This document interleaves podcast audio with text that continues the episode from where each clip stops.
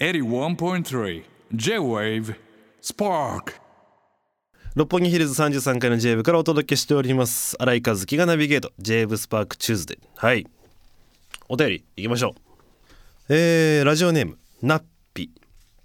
新井先生こんばんは。ツアーお疲れ様でした。ありがとうございます、えー NBA ご覧になりましたでしょうか？おおはいはい。怪我で18ヶ月離脱し辛い思いをしたが優勝したマレーの涙で僕も泣いてしまいました、えーマレーは怪我をした時トレードされてしまうかと、えー涙していたようなので、えー傲慢ながら、えマレーの努力が報われて感動しました、え新井先生の感想もぜひお聞きしたいですと。そうですね。NBA シーズンが、まあ、終わりまして終わってしまったというかね、うん、終わりましてね。あの前にねちょっとお話しした「えースラムダンクで言うと川田兄と川田弟幹雄が合体したような選手プラス、えー仙道明のようなパスセンスも持ちみたいなちょっとあの改めてやっぱ仙道明も入れた方がいいなと。いう両南のね仙道も入れた方が本当にいいと思うくらいパスセンスがやっぱりすごかったっていう選手がいるんですけどニコラ・ヨキッチっていうね。まあそんな話をしたと思うんですけれども、えーそこその選手が在籍するチームがチームができて54年経って初めて優勝したという年になりましたね。うんまあ、こちらも史上初もちろんあの初めての優勝だからね史上初だったんですね。うんすごいおめでとうごまあおめでたいことですよね。うん、まあやっぱ個人的には対戦相手のマイアミヒートもその今シーズンとにかく超忙しいと NBA もう見ないと見ないとやばいみたいな回が最初にねこの NBA の下りの最初にあったと思うんですけど、まあ、なぜかというと1回戦は試合数が多いんだよねチーム数が多いから。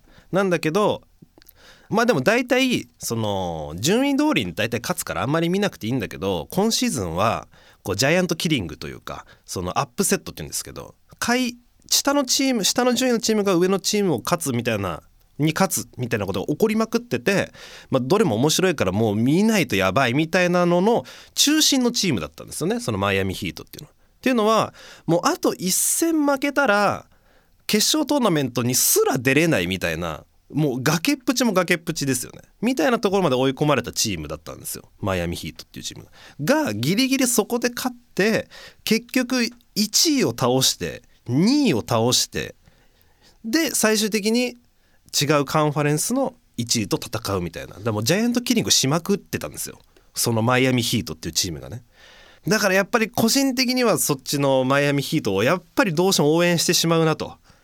しかもそのマイアミヒートというチームには、えーいわゆるドラフトの選手ですよね。その評価をされてこの NBA に入ってきたという選手がほとんどいないというチームだったんですね。ドラフト外の選手がなんならチームの中心というチームだったんでもうチームの力とコーチの采配だけで勝ってきたみたいな。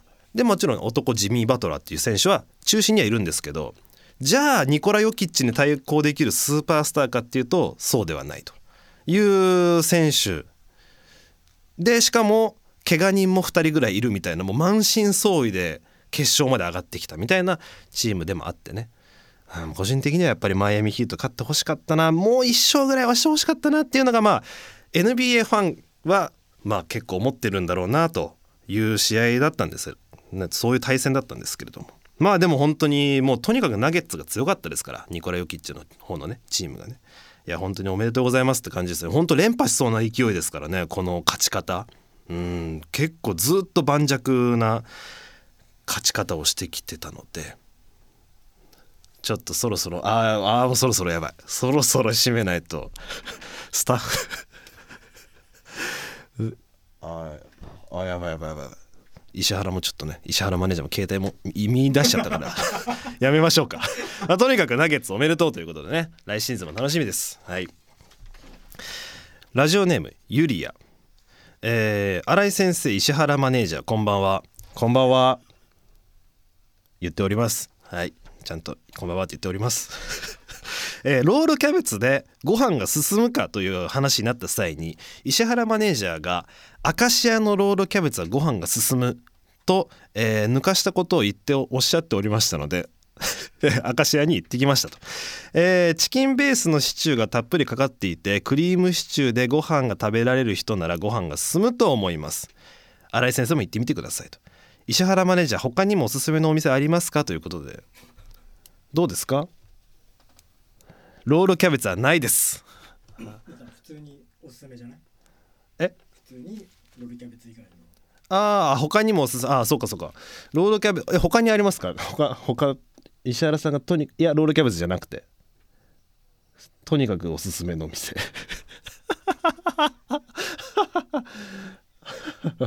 ああるけどむずすぎると。そうですよね。もう石原さんはねマジであの本当にグルメなんでねすげえお店知ってるんですよね。次も。まあでもあのークリームシチューでご飯が食べれる。だからさいや待て待て待て。あ待て。はいはい。はい。待て。チキンベースのシチューがたっぷりかかっていてクリームシチューでご飯が食べれる人ならご飯が進むと思いますっておっしゃってますね。これってロールキャベツでご飯進んでないってことだよね。え？ってことでよろしい？え石原さんどうですか？シチューも含めてのロールキャベツ。それもうシチューとシチューじゃん。違いますか？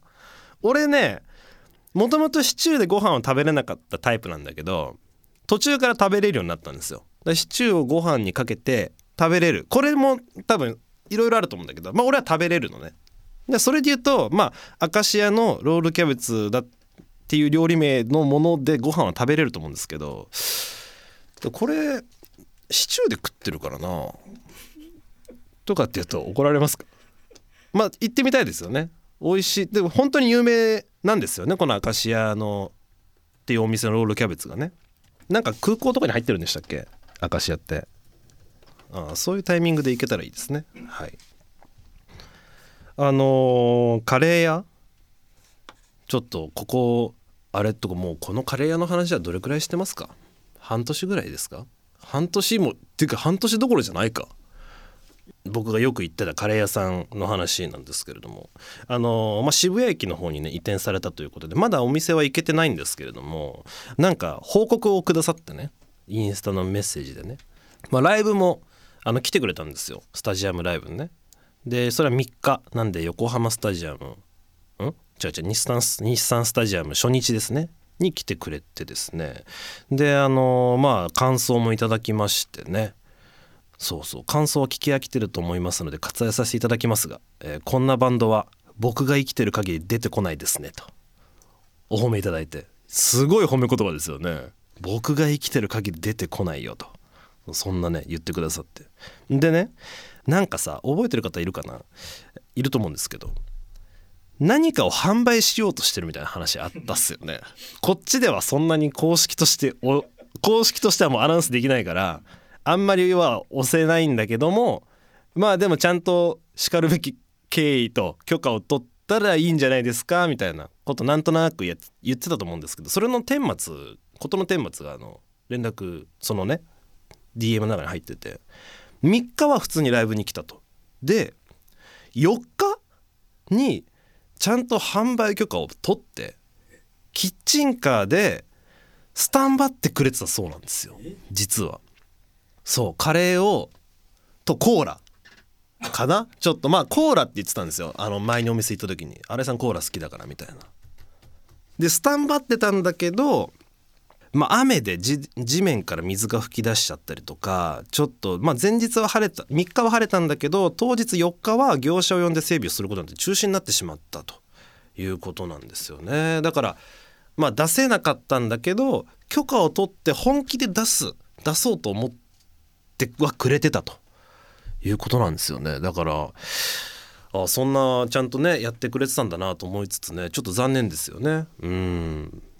まあそんなこともありつつねであのライブを見た感想とかももうカレー屋さんに行くとライブを見てくれた人のお客さんの「よかった!」っていう感想がカレー屋さんにバーッとこう DM が届いてねで そうなんでなのか分かんないけど鬼のように DM が来ますと「よかった!」みたいな連絡が僕に来るんですよみたいなことを言っててねでそれは大阪終わりで最後行った時にそんなことを言ってて。まあ案の定横浜が終わった時もすごい DM が来ると。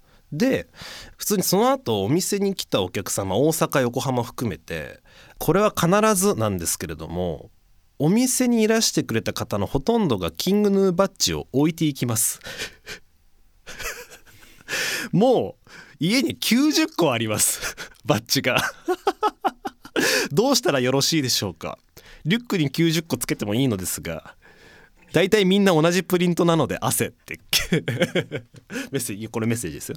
来てて「おいおいおいおい」と「大体荒弟子だろ」うと「置いてっての荒弟子だろ」うと「この番組聞いてるやつが置いてってんだろ」うと。まあダブったやつなのかな。を多分多分誰かがせっかくなんでつって多分渡したんだろうね。大阪行ったお客さんでまだマスターが横浜のライブ来る前。せっかくなんでみたいな。ダブったんでってお裾分けしますよっていうのが多分始まりだと思うんですけど。それを多分見て違うお客さんが後日行った時にあじゃあ私も私もってなって次第にこういらないものの たまり場みたいになっていると。ちょっと頼むよ。でもマスターも盛り癖があるしちょっと本当のこと言ってるか分かんないから実際は25個ぐらいの可能性もあると俺は睨んでる。ただちょっと盛り癖でちょっと持って90個って言ってんだろうなっていう節もあるから誰が正解なのか分かんないです。俺も嘘言ってるかもしんないから。俺のこの勘繰りが嘘かもしんない。ただマスターの90個が嘘かもしんない。そもそも誰も置いてってないのかもしんない。ちょっとこれは分かんないんですけど。ということなんでね。いやちょっとねそこまで準備してくれてたということなんですよ。なんでねまあ早くねお店に行きたいんですけれども。うん。まあ渋谷の方でね。ただもう SNS 見てる感じだとほんと連日出店週4回ぐらいかな。週4日あの出店してるっぽいんですけど。また曲がりのねスタンスでやってるっぽいんですけど、まあ、大体もう1時半とか2時とかにはもう完売しちゃってるっていうことなんでね、まあ、ちょっと行きたいですよね。なんで是非ねあのまだ未だに店名は言ってないですけれどもあの近くの方ね是非行ってみてはいかがでしょうかというお話でした。はい。えー、六本木ヒルズ33階の J 部からお届けしております。キングの新井和樹のスパーク。さてここからはこちらのコーナー行きましょう。新井偏見選手権。こちらは私の地元の友人である忍者男安倍太郎が発案してくれたリスナー投稿企画ですと。えー、洗いってこうじゃねという偏見に満ちたもうやつですね。まだあると。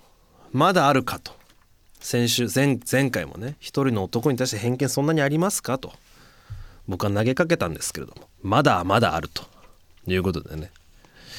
早速紹介していきましょう、えー、ラジオネームユリアとんかつや寿司を塩で食べる人を下に見てそう。いや寿司って塩で食う人います？え寿司で塩で食べますよお寿司って人います？スタッフ勢。あるかいいか。ああまあそうね。でもさ塩で食べるクラスの寿司が出るクラスの店ってもう醤油つけるとかっていう概念じゃないところが多いですよね。最初からこうハケで塗ってくれてたりとかっていうのはありますけど。とんかつか。とんかつね。とんかつはからしでしょ。からしはマストじゃないですかとんかつは。ソースとからし。ソースとからしですよ。別にソースなくてもいいですよ。なんなら。からし。からし。一択です。はい次、えー、ラジオネーム100点アメリカ。あれ偏見選手権。おでんで白米を食べる人は違う人種だと思ってそう。いいるんですか？おでんであれ？おでんで白米食べる方？山村さん。うわ！何のどこで白米食べるんですか？山村さんは。だし。だし？え？だしで飯食うんすか？違う人種だと思ってる。違う人種ですねこれは。え？まだなんかさなんかもつ串みたいな牛の串？牛串みたいなのあるよね。それで食べるのはまだわかるんだけどだしで食うんすか？ちくわが一番好き。ちくわが一番好き？えちくわでご飯食べられるんですか？おでんだったら？おでんだったらむしろ食えなくないですか？ちくわああそ そっか。そんなのは裏で話せというね山村さんの。えでもだしでご飯食えたら マジ何でも飯食えない？何でも飯食えるでしょ？基本的に。あ食えるんだ。すごいね。えロールキャベツで飯は食えるんですか？食えない？いやいや意味わかんないそれは。だしで飯食えるでしょ？ロールキャベツで飯食え食えてよそこは。すいません脱線しちゃいました。はい 次。ああすごい綺麗な脱線しちゃったな。はい、えーラジオネーム沙織。荒井偏見選手権、えー見た目清潔感あるけど実は家の中カバンの中めちゃくちゃ汚い。2個あるんですね。もう1個、えーガム食べてる人嫌ってそう。何今日今回。または見下してカッコまたは見下してるって。いやカッコもいらないから。で食べてても意味ないだろ笑とか思ってそう。いやいやいやいや。ちょっとすごい偏見だなこれは。ガム食べる ガム食べてる人のこと嫌いって結構シャープな考え方してるよね。多分その食べ方ですよねきっとね。くちゃくちゃ食べてるのってことなんだと思うなんだと思うんですけれども。えー、でもだってそれこそバスケット選手とかガム食べながら試合してる人いますからね、野球選手とかでもいるよね。ガム食べながらこう。あれある程度意味があるんだろうなと思ってますけどね。ただ僕ねガム食べあんま食べないんですけど食べるとねやめ時が分かんないんですよガムって。俺ね4時間ぐらい平気で噛んじゃうの。ガム食べ出しちゃうと。それで疲れちゃうからもうなんか最近は食べないようにしてるんですけど、うん。ただその最初のカバンの中めちゃくちゃ汚いっていうのはねちょっとねわかるなカバンの中って汚くなっちゃうよね。家の中は綺麗ですよ比較的ね。うん。物は多いけどね、うん、はい。えーラジオネーム3周走ってアルデンテレジに並んでいる時前の人が財布から小銭を探しているのは別に構わないがキャッシュレス決済でもたもたしてるとイラッとする。次。100点アメリカ。えー車のドアのところに小銭貯めてそう。はい次。ラジオネームスマイルマイル。小銭が好き。あー小銭にまつわる偏見が3つも溜まってますか。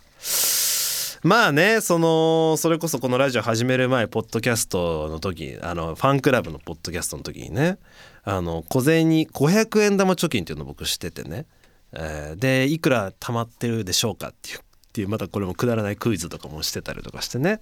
14万5,000円貯まってたんですけれども。そんなのもあってね。まあそれなのかな。その経緯その経緯を知ってくれてたかどうかわかんないですけれども。うわこれでも結構角度また小銭はまあ今でも貯めてますよ。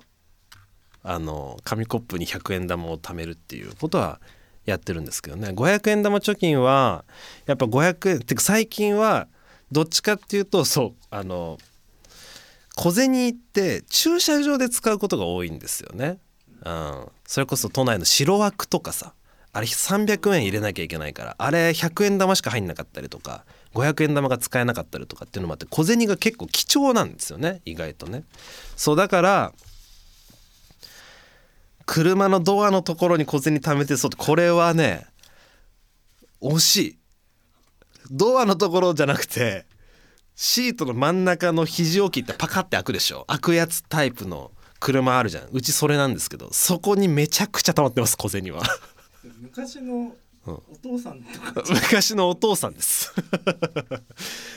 あのあるよね。なうちのじいちゃんちがそれこそ紙コップに小銭貯めてるタイプだったんですよ。でなんかなんか買ってきてみたいな。その紙コップから取ってってねのやつ。それはやっちゃってますねキャッシュレス決済でもたもたもたしてるとイラッとする。いやーこれもいい線ついてるよね。うん。だからあれだよね。この残高足りてないとかね。スイカの残高足りてなくて一回あれして一回置き直してチャージじゃあ1万円チャージ一回離してください。もう一回タッチしてください。ととかね。とか最初から並んでる時に準備しとけよ。あー並んでる時にねまあそこまでねイライラしない。むしろ僕がやばいやばいと。イラッとされてないかなっって気にしちゃう方ですね。どっちかっていうとね。はい。てか最近あれだよね。イラッとしてるとか見下してるとかっていうの多くない？格悪い。性格悪いやつじゃん。シンシンプルにさ。いやー。大した偏見ですね本当に。さて対象を選びますかあーそうだな決まりました。えーということで今回も読んだ中から対象の投稿を決めたいと思います。新井偏見選手権対象のリスナーさんはラジオネーム100点アメリカ。おでんで白飯食べる人は違う人種だと思ってそうと。この投稿ですね。はい。実際隣にいたっていう。っていうのでああそんな人いるんだっていうのを本当に今今この場で実感させてくれたと。この体感にね対処ということを決めさせていただきました。ということで100点アメリカ、えーペリメトロンステッカープレゼンさせていただきます。彼は何回目ですかね？もう結構受賞してるんですか？そろそろギラギラペリメトロンステッカーあげてもいいんじゃないかななんて思ってるんですけどね。一回あげちゃおうか。多分あげてないもんね。じゃあ100点アメリカ。より特製。ペリメトロンステッカーね。お渡ししたいと思いますので受け取ってください。ありがとうございます。ということで新井偏見選手権のコーナーでした。キングヌー新井和樹のスパーク、えーお便り。荒弟子の皆さんのお便り紹介していきましょう。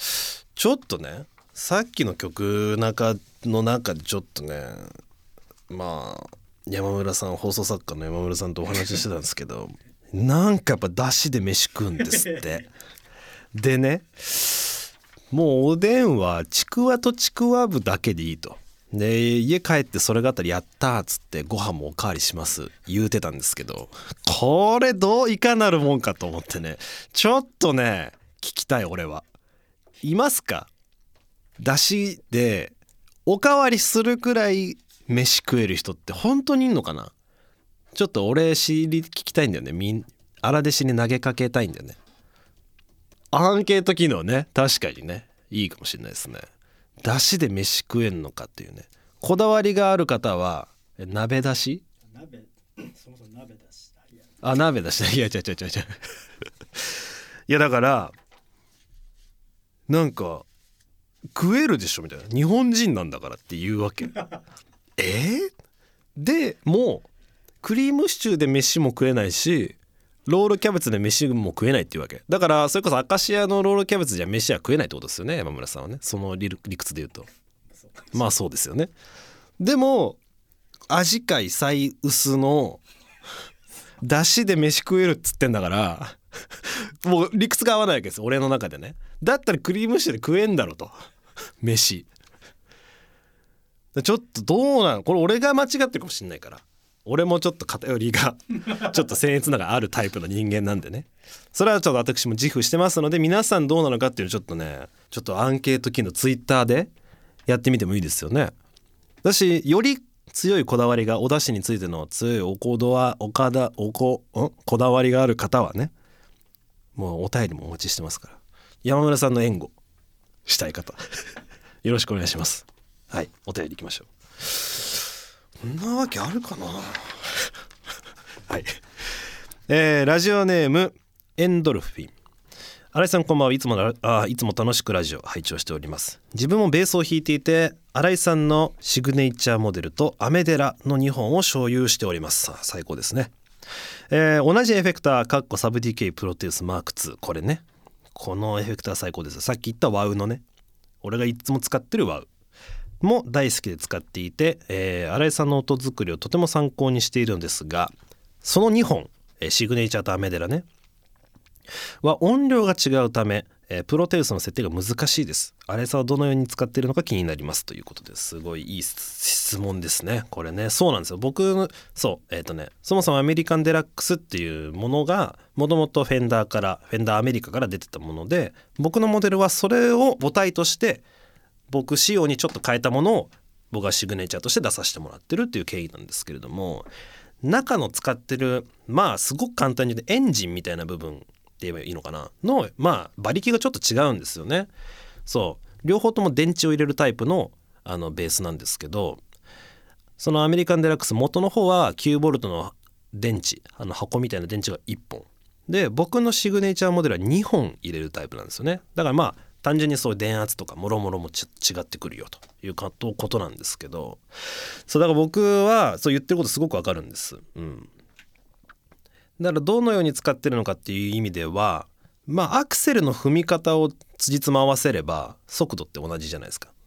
その馬力が違う最高速度はもちろんあるんだけどっていう言い方なのかなそうだからまああのー具体的に言うと手元のプリアンプをアメデラの方が強めに出してるっていうことですかね。ローとかを割とローのつまみをちょっとね2メモリ分ぐらいシグネイチャーより出してるっていう言い方だとわかるのかな。ちょっとすごいせこれでもね行き着く人本当に ややばいよね。これ行き着く人マジいないと思う。俺と彼ぐらいしかいないと思う。この悩み抱えてんの。全国で。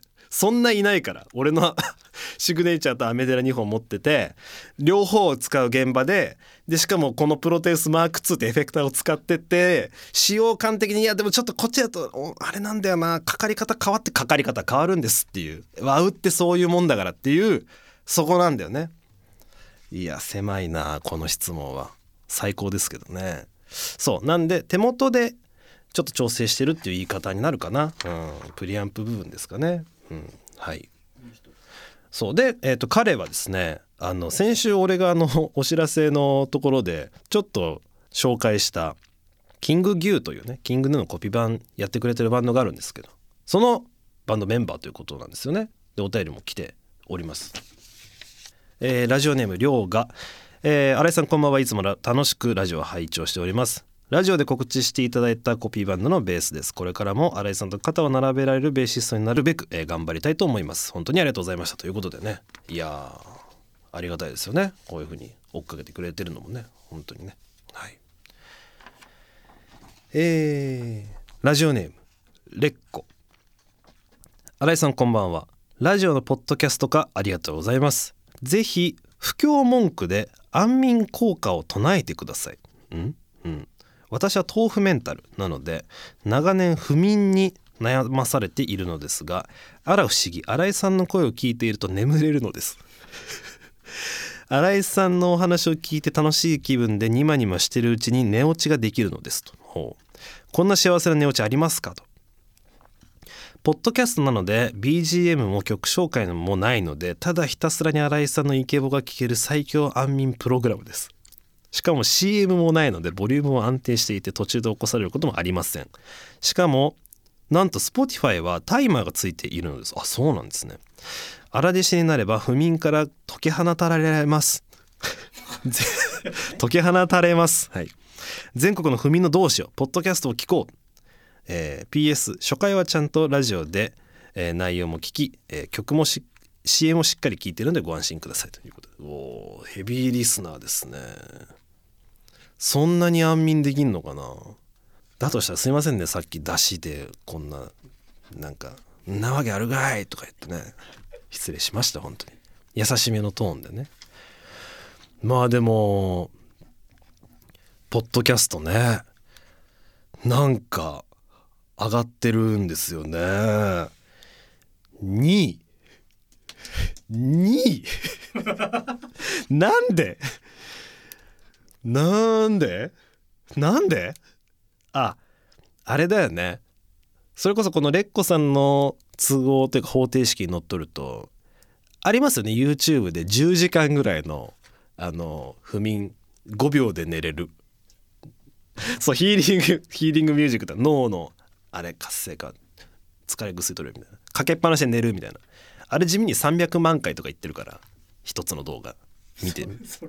それとして使ってくれたら 確かに再生数上がるんだけどもみんながそれとして使ってたら確かに2位かもしんないね。